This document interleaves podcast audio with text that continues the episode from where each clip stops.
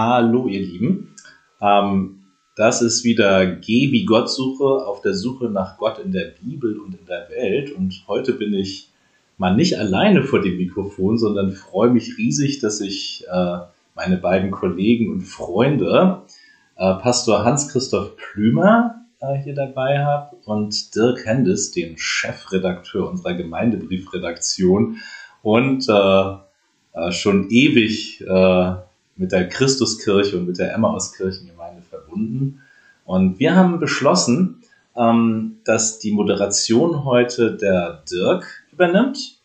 Ähm, und äh, wir wollen nämlich sprechen über eine Frage, in der sind Pastor Klümer und ich, also Hans Christ, ich sage jetzt mal du und unsere Vornamen Hans Christoph und ich, ähm, wo wir beide beteiligt sind und wo wir uns befragen und moderieren lassen wollen. Und Dirk hat sich netterweise bereit erklärt, das zu tun. Und erstmal Hallo, ihr beiden. Ne? Und äh, dann, Dirk, du hast das Wort. Ich lehne mich jetzt ganz genüsslich zurück und warte, wie du uns anmoderierst zum Thema äh, interreligiöser Dialog und warum wir um ihn streiten. Vielen Dank, Martin. Ja, das war der Titel. Äh, Zusammenwachsen und interreligiöse Begegnungen, warum wir um sie streiten, von unserem aktuellen Gemeindebrief. Und wir wollen diesen Streit jetzt hier fortsetzen. Wir haben äh, in einigen Tagen am 31. März hier in der Christuskirche das Iftar-Fest zusammen mit dem Abendmahl. Und ähm, wir haben mit dem äh, Nordstädter Verein Schaverim ein Beinuka-Fest in, in der Weihnachtszeit. Und äh, ich möchte mal zitieren, was Idea Spektrum zu diesem gemeinsamen Iftar-Fest mit Abendmahl schreibt. Man muss auch dazu sagen, Idea Spektrum eine christliche Zeitschrift. Christlich-konservativ. Christlich-konservativ könnte man sagen, ne? Ja. Ähm, ich glaube, da würden die sich nicht auf den Schlips getreten fühlen. Und äh, ja, zitiere doch mal, Dirk. Der Missionsauftrag wird ins Absurde geführt, schreibt Idea Spektrum über diese gemeinsame Abendmahls- und Iftar-Festveranstaltung in der Christuskirche. Diese gemeinsamen Abende seien die Selbstaufgabe und du, lieber Martin, hast dir damit eine Ehrlehre ins Haus geholt. Ähm, wie würdest du das kommentieren, diesen Kommentar? Es ist wunderbar, dass du das fragst. Vielen Dank, weil ich hatte damals, als der Kommentar vor drei Jahren veröffentlicht wurde, äh, gar keine Chance natürlich mehr darauf zu reagieren. Die hatten zwar noch eine Diskussion auf ihrer Facebook-Seite darüber oder in so einer, so einer Kommentarfunktion äh, auf ihrer Seite, aber das hatte ich zu spät mitbekommen und dann war der, war der Dialog geschlossen da. Deswegen würde ich gerne reagieren. Also ich freue mich da sehr drüber. Ähm, ich fühle mich sehr missverstanden äh, von dieser Redaktion, ähm, weil ich richte mich in meinem Dialog nach Klaus von Stosch. Das ist ein katholischer Theologe, äh, der lehrt in Paderborn äh, an, einem, an der Fakultät für komparative Theologie. Und er verbringt seinen ganzen Tag damit, Dialog mit anderen Religionen zu machen oder mit Menschen aus anderen Religionen. Äh, vor allem mit dem Islam. Ähm, und der ähm, hat ein Buch über Islam geschrieben, das finden Muslime so gut, dass er den iranischen Buchpreis dafür bekommen hat. Also wie auch immer man politisch zum Iran steht, aber es das heißt ja erstmal, die fühlen sich von ihm verstanden, religiös und spirituell. Und er sagt, ähm, der Dialog bedeutet, dass man natürlich erstmal demütig miteinander umgeht. Das heißt im Sinne von, wir gehen davon aus, keiner weiß über Gott alles und über sein Wesen oder wer weiß überhaupt schon was über Gott. Also diese demütige Haltung. Aber zugleich sagt er auch, nicht loszulassen von dem, wofür wir stehen. Also natürlich gehe ich in diesen Dialog als Christ und ich lasse das, also mir geht es nicht darum, Moslem zu werden auch nicht darum, dass die Muslime Christen werden, ähm, sondern ähm, dass wir sagen, du glaubst an, in der Weise an Gott, wie du das tust, ich in meiner. Was kann ich für meinen Glauben daraus lernen?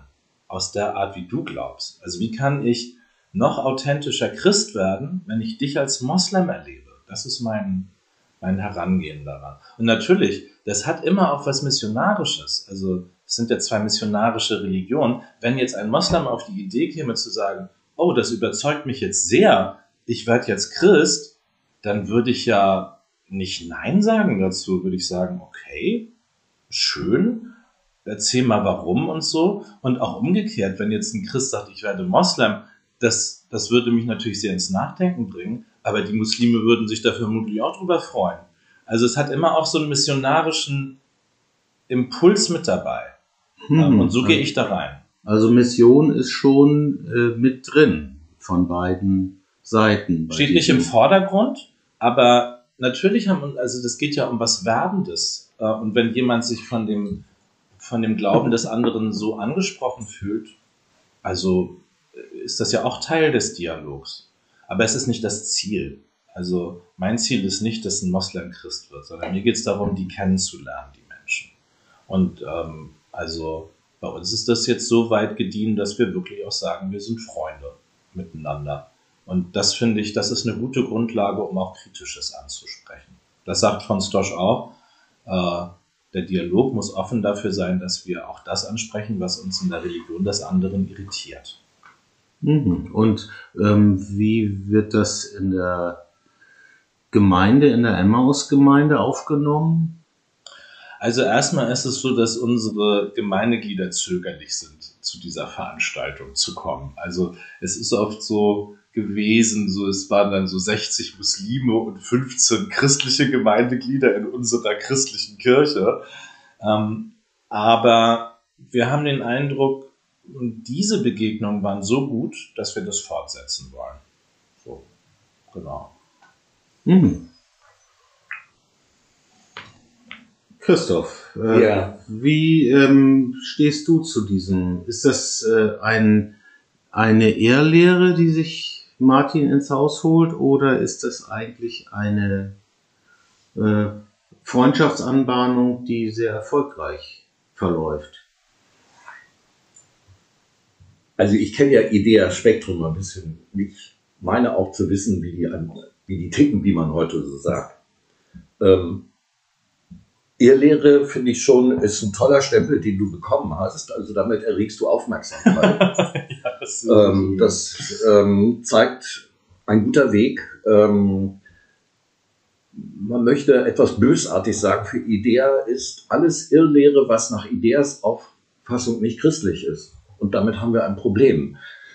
Was soll denn dann noch Dialog? Ja, also der den Namen verdient, wenn der eine Dialogpartner sagt, wir können ja gerne reden, aber grundsätzlich steht fest, ich habe recht. Das ist doch kein Dialog. Was soll denn das sonst sein? Also ähm, das ist billiger Kulturimperialismus, der im christlichen Gewand den Idea hier bringt. Ähm, und im Ernst, also für einen christlich-jüdischen Dialog möchte ich mir solche Positionen nicht zu eigen machen. Ähm, da wäre ein Gespräch äh, gar nicht möglich auf der Basis. Also man möchte die Idea-Leute fragen, ähm, macht doch einmal den Versuch, eure Position zu sehen aus der Position eines gläubigen Moslems. Da werdet ihr merken, ihr wollt mit dem gar nicht reden, weil von vornherein feststeht, wer die Wahrheit gepachtet hat. Hm. Und wenn du das so sagst, ist ja sogar die Frage, nehmen wir mal an, sie würden das in Richtung Judentum sagen, ja. das klingt ja nahezu faschistisch. Also Judentum als Irrlehre zu bezeichnen, oder? Naja, es gibt ja so christliche Abteilungen, die sagen, das Neue Testament sei die geistige, geistliche Überwindung des Alten. Deshalb ja. heißt das eine auch neu und das andere ist alt. Und alt im Sinne von überholt und nicht von ehrwürdig oder älter und historisch glaubwürdiger oder wie man das jetzt immer qualifizieren will, ähm, sondern ad acta gelegt. Mhm. Und die Konsequenz dieser Theologie haben wir politisch ähm, eindeutig äh, über Jahrhunderte in Deutschland mit seiner ähm, auch christlich antisemitisch äh, äh, Theologie, die sich nach der Reformation oder mit der Reformation ja leider auch entwickelt hat, äh, zu genossen. Ja, Luther war ja sehr antisemitisch unterwegs. Ne? Hm.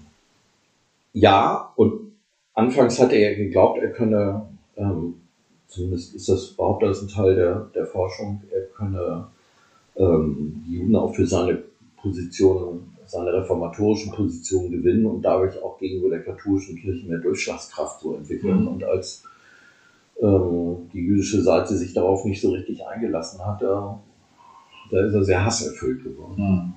Mhm. Ja. Ja. Hm. Weinuka.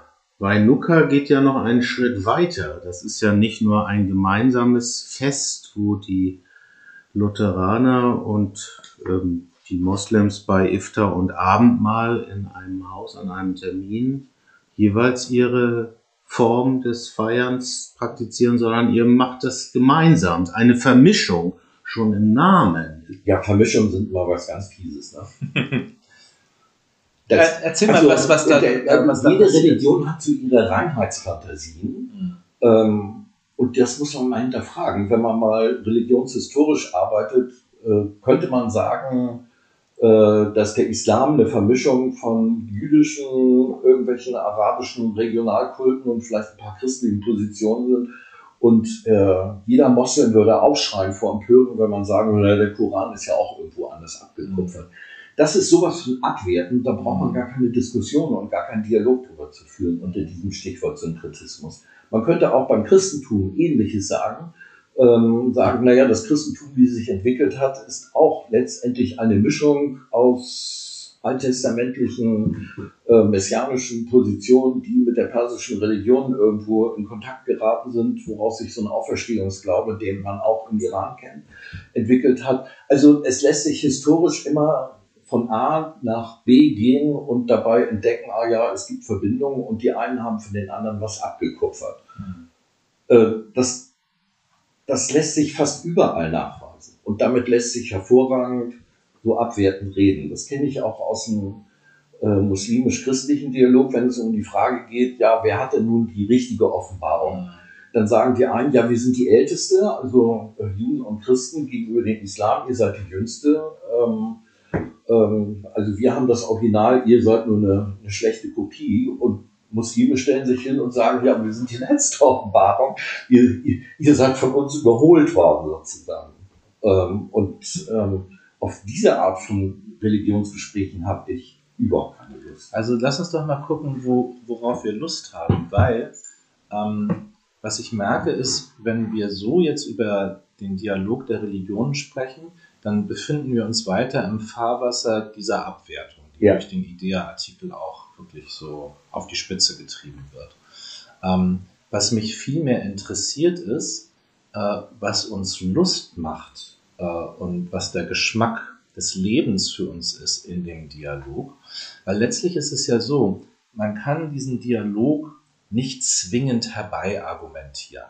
Das ist genauso wie man den christlichen Glauben oder den muslimischen, egal welchen, ähm, man kann ihn ja nicht, man kann nicht sagen, es ist total einleuchtend, Christ zu werden. Dazu muss man eine gute Erfahrung gemacht haben mit Jesus Christus. Genauso wie Muslime eine gute Erfahrung mit Mohammed gemacht haben oder Juden mit ihrer Religionsgemeinschaft und dem, der, dem, der hebräischen Bibel. Also sonst könnte man ja heutzutage auch sagen, nö, das interessiert mich nicht mehr, ich mache was anderes, aber tun wir ja nicht. Ähm, genauso ist es beim Dialog auch. Wir machen den Dialog letztlich, weil er für uns den Geschmack des Lebens in sich trägt. Das sind jetzt meine Worte dafür. Ähm, und das interessiert mich bei dir, Hans-Christoph. Was fasziniert dich am Judentum so sehr, dass du bei dem äh, jüdischen Freundschaftsverein Chaverim im Vorsitz bist? Äh, das interessiert mich richtig. Darüber mhm. haben wir noch nie auch so ausdrücklich gesprochen. Yeah. Was ist es im Judentum, was dich so anzieht? Also um auf diese Frage einzugehen, ähm, wenn man in eine Synagoge geht, entdeckt man die Ähnlichkeiten zu einem christlichen Gotteshaus. Mhm. Ähm, und ich sag mal, was das Judentum besonders stark formuliert, ist so dieser Gedanke der Heiligkeit des Göttlichen, der sich auch baulich ähm, manifestiert in einer Synagoge sehr stark in diesem Torahschrein da vorne. An der Stelle hätten wir den Altar, da könnte man sagen, ja, das ist noch vergleichbar. Und das ist aber in diesem geheimnisvollen Schrank sich lauter Schriftrollen verbergen und dass das das zieht einen Protestanten an, dass es das Wort ist, sozusagen. Mhm. Ähm, so geheiligt ist. Also man könnte sagen, Synagogen-Gottesdienst und da dem protestantischen Gottesdienst ähnlich ist eigentlich Kult um das Wort. Mhm. Was wir komischerweise gar nicht in der Kirche so leben, also jedenfalls nicht im evangelischen Bereich, dass wir jeden Sonntag die Bibel Mhm. auch habenden Hauptes da reintragen. Oder dass Also, sie wörtlich abgeschrieben wäre, wie das Ja, Apollo oder so, ne? Komischerweise im katholischen Messgottesdienst Mhm. ne, tragen die, die Messdiener das, äh, äh, feierlich das Lektionar in die Kirche und Mhm. legen es aufs Kult. Mhm. Wir machen das nicht, das liegt schon da. Also, das ist selbstverständlich da. Mhm. Äh, wir, bei uns erkennt man es eher am hohen Rang und Stellenwert der Predigt. Mhm. Also, dass der Pastor redet und das Wort auslegt.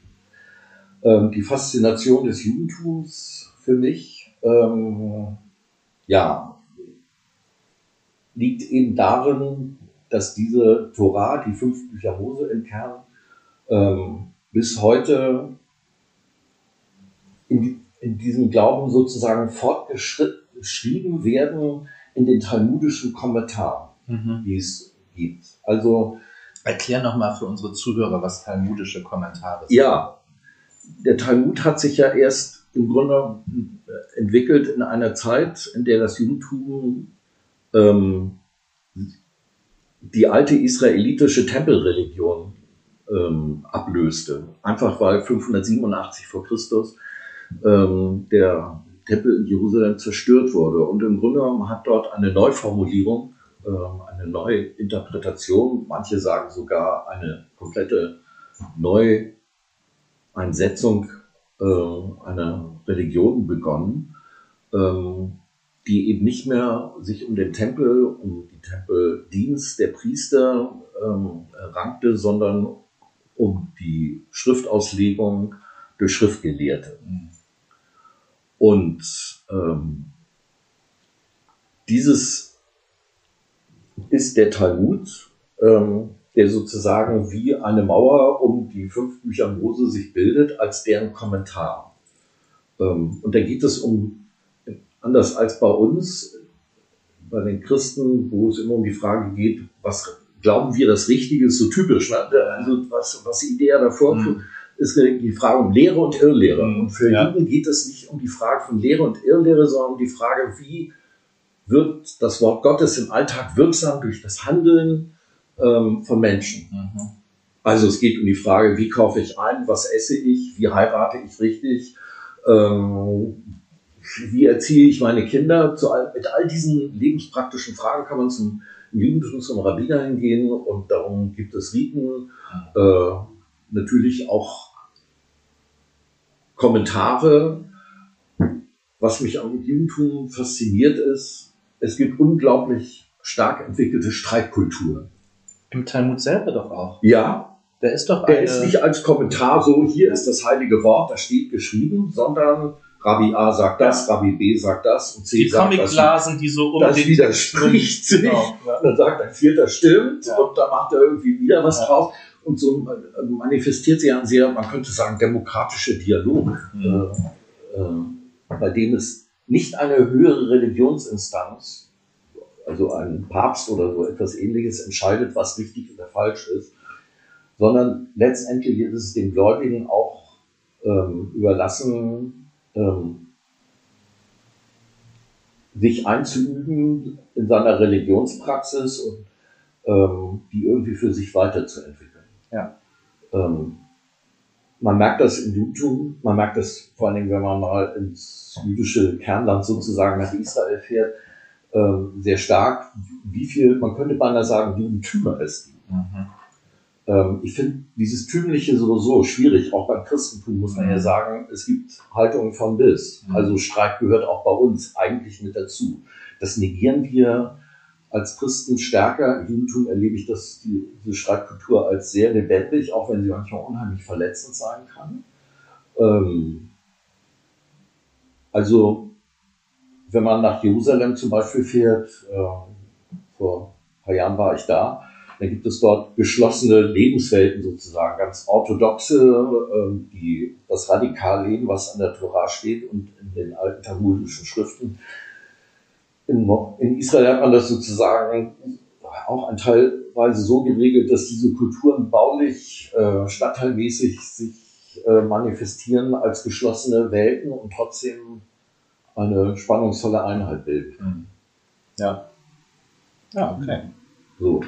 Das heißt, das ist eigentlich, ist der Streit auch ein Kernthema der Begegnung und des Dialoges Ja. mit anderen Religionen. Deshalb geht für mich das, was Idea da schreibt, eigentlich am, am Kern dessen, was Dialog meint, vorbei. Also das meinte ich. Das ist äh, christlich verbrennte ähm, äh, Imperialismus, der Mhm. selber nicht weiß, was er da eigentlich tut. Ja. Also auf der Basis kann man keine Dialoge führen. Das wissen wir jetzt, also es, ich glaube, da sind wir drei uns auch einig, dass das nicht unsere Basis ist, war jetzt auch mehr eine Art Aufhänger, um in, Ja. in das Gespräch da reinzukommen und auch deutlich zu machen, das ist nicht unser Weg. Ähm, ich würde gerne nochmal darauf zu sprechen kommen, wie das bei dem Dialog mit den Muslimen ist. Ähm, weil ähm, was ich merke, wenn, wenn wir den Kontakt zu den Muslimen haben, ist es natürlich einmal die Faszination an der Religion, aber für mich ist es vor allem die Faszination an den Menschen, die sie leben. Ähm, und da sehe ich bei den Muslimen ähm, eine starke Solidarität untereinander. Ähm, und äh, die Solidarität drückt sich auch schon in den Gebeten aus, weil das ist ja so in einem muslimischen Gebet, weiß nicht, ob ihr mal in einem wart, ich habe nur viele muslimische Gebete schon mitbekommen. Da sind auf dem Boden in den Moscheen ja so Teppiche und in den Teppichen so Linien irgendwie ganz kunstvoll eingelegt. Und auf diesen Linien steht man beim Beten. Und zwar Fuß an Fuß und Schulter an Schulter. Die Menschen berühren sich richtig beim Gebet. Ne? Und ähm, das ist schon mal sehr anders als bei uns. Bei uns ist ja so Mindestabstand in der Kirche 10 Meter. Äh, so. Und da ist es wirklich, die berühren sich. Und das merkt man auch im Gemeindeleben. Also, wenn ich die Frage, könnt ihr zum Beispiel für das Iftarfest das Essen mitbringen, weil die einfach so wahnsinnig lecker kochen, dann haben die sofort 20 Leute da, die sagen, ja, kein Problem, das machen wir. Und das ist wirklich was, was mich wirklich fasziniert. Also so dieser, dieses Ge- Getragensein in der Gemeinschaft. Ich weiß nicht, ob das vielleicht auch darin liegt, dass die hier ja in der Diaspora-Situation sich vermutlich noch fühlen oder zumindest das so ihre Geschichte ist. Ähm, aber ähm, also das ist was, was mich sehr anzieht. Und das andere ist die Art, wie der Imam singt.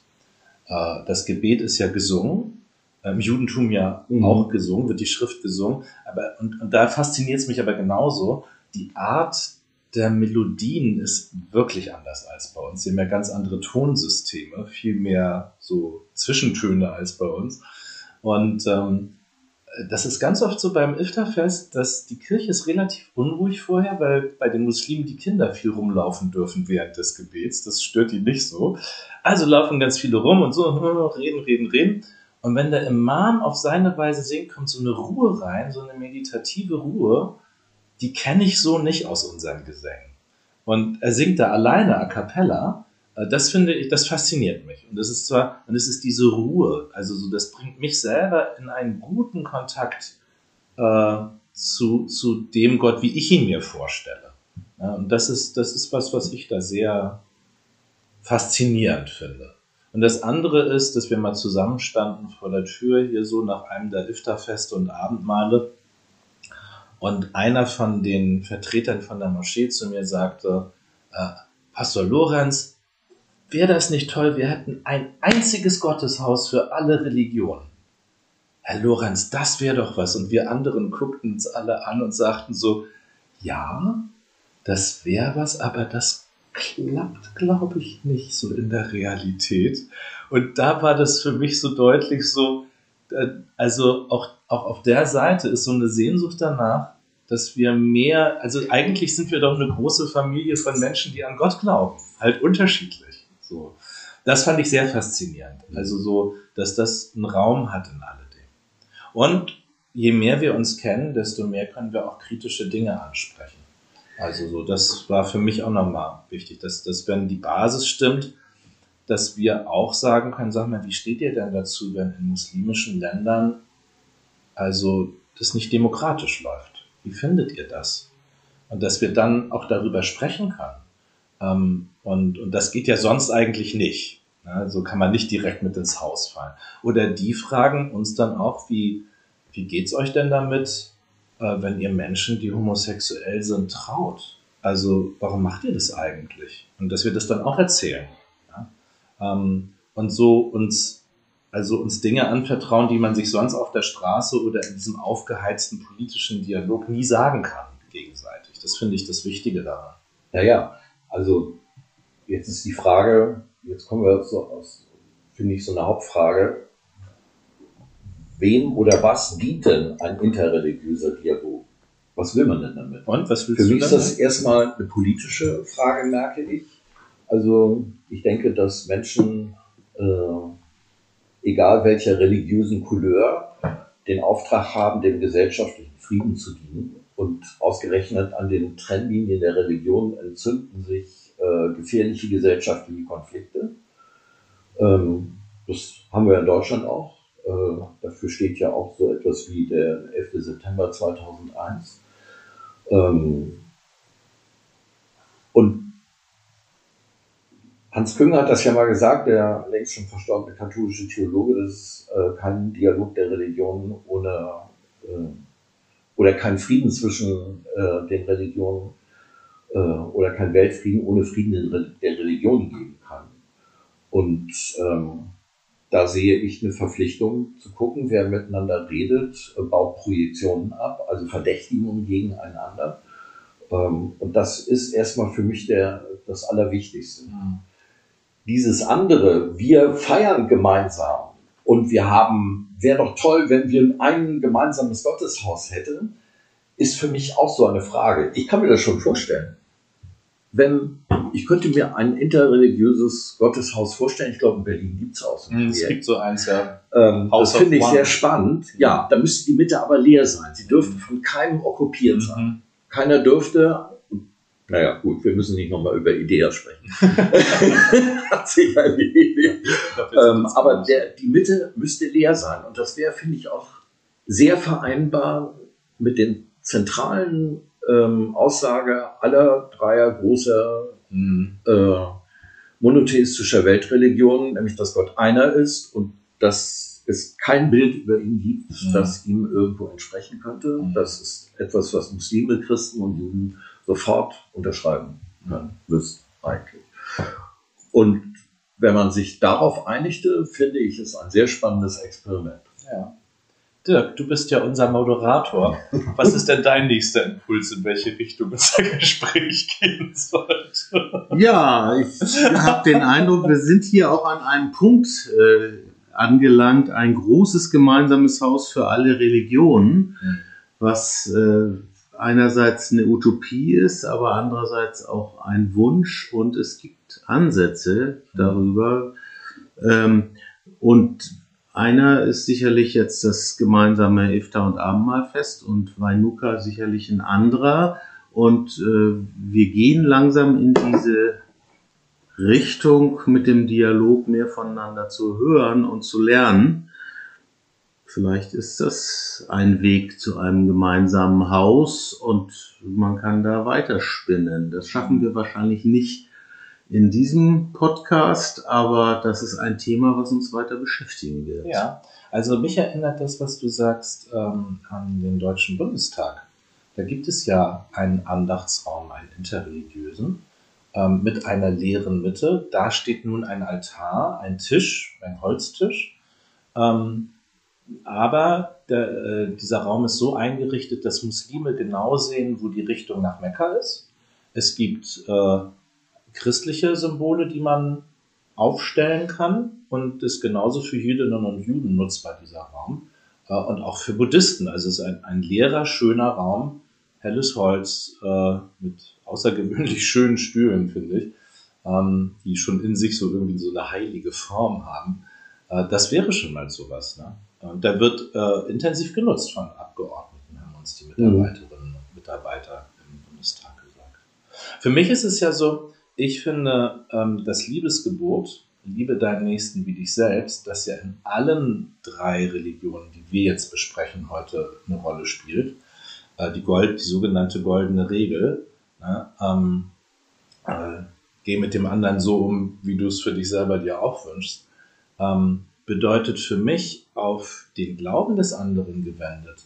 Ähm, also ich habe ein großes Interesse daran, dass jemand anders meinen Glauben akzeptiert und respektiert und sich auch für den interessiert ähm, und nicht den einfach links liegen lässt. Und wenn mir das wichtig ist, dann schulde ich das, glaube ich, dem anderen genauso. Ähm, und für mich geht das schon ins Zentrum unserer Ethik.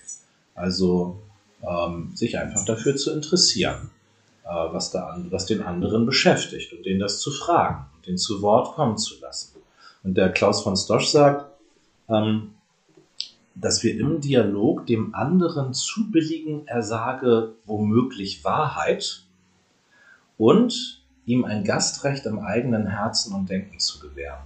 Also immer so zu reden und zu denken, als würde in mir ein Moslem, ein Jude, ein Buddhist auch mitreden über das, was ich über Gott sage und sagen, du denk noch mal darüber nach oder äh, äh, du hast vielleicht da noch was vergessen so. Also so, das ist sein Weg und, äh, und ich sehe das auch als meinen Weg an, das zu tun. Aber ich will mal ein bisschen Wasser in den Wein gießen. Ähm, Dialog ist ja eine schöne Sache. Mir scheint das ähm, aber das Verhalten einer, ich sag mal, gebildeten bürgerlichen Schicht zu sein, die sagt, ah, ist ja interessant. Also das erleben wir ja auch bei Weinucker, da kommen Leute in die Kirche, ähm, wo dann Juden und Christen ein Fest feiern in gegenseitiger Anteilnahme sozusagen.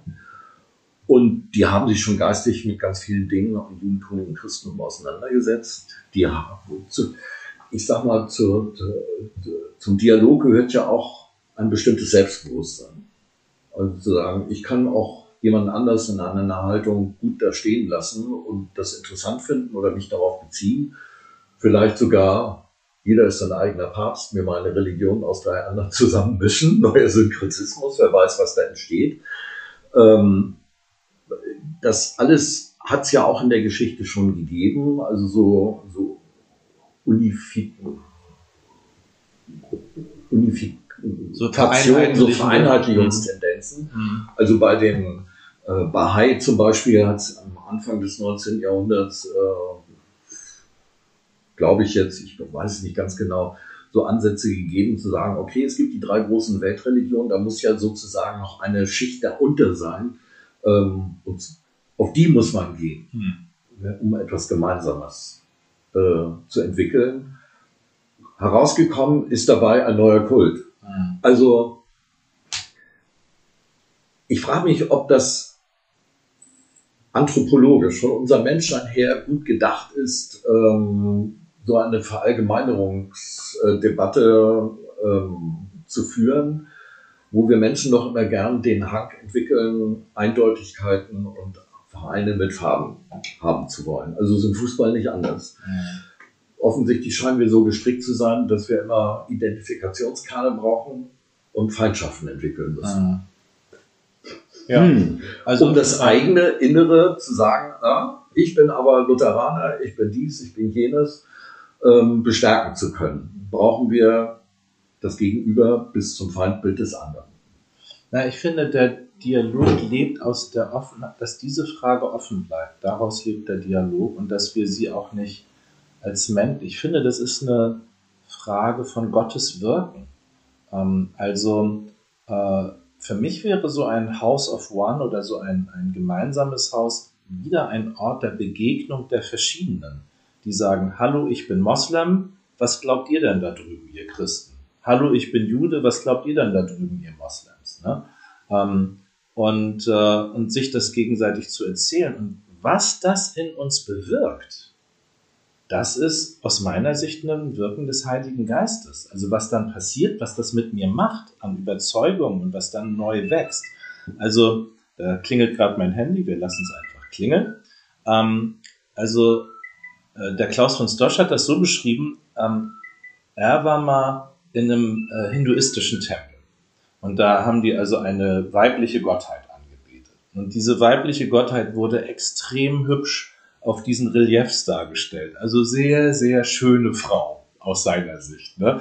Und er merkte während dieser Gesänge, er fängt an, sich in diese Gottheit zu vergucken und entwickelt so seine Fantasien von Liebe und Romantik mit dieser wunderbaren Gottheit. Und dann äh, wachte er so auf, so, was ist denn mit mir passiert? Habe ich mich gerade ernsthaft in eine hinduistische Göttin verliebt? Das ist aber, was ich meine. Ähm, und er auch, er sagt dann so, genau das ist, was passiert. Was macht es mit mir, wenn ich die Gesänge im Judentum schön finde? Wenn sie mich einfach als Mensch in meinem Herzen zum Schwingen bringen? Und, und äh, bei den Moslems ist es bei mir auf jeden Fall so. Ich finde die Gebetsrufe einfach wunderschön. Und die Kalligraphien und alles. Ne?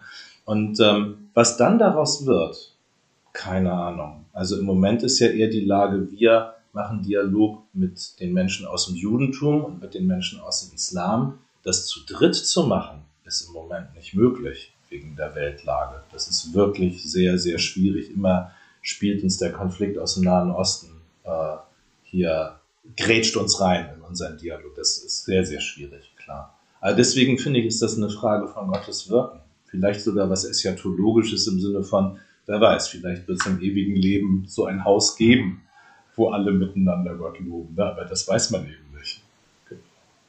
Ja, das ist das, was ich noch sagen wollte. Wollen wir langsam die Schlussrunde machen, die Schlusskurve kriegen? Dirk, was sagst du?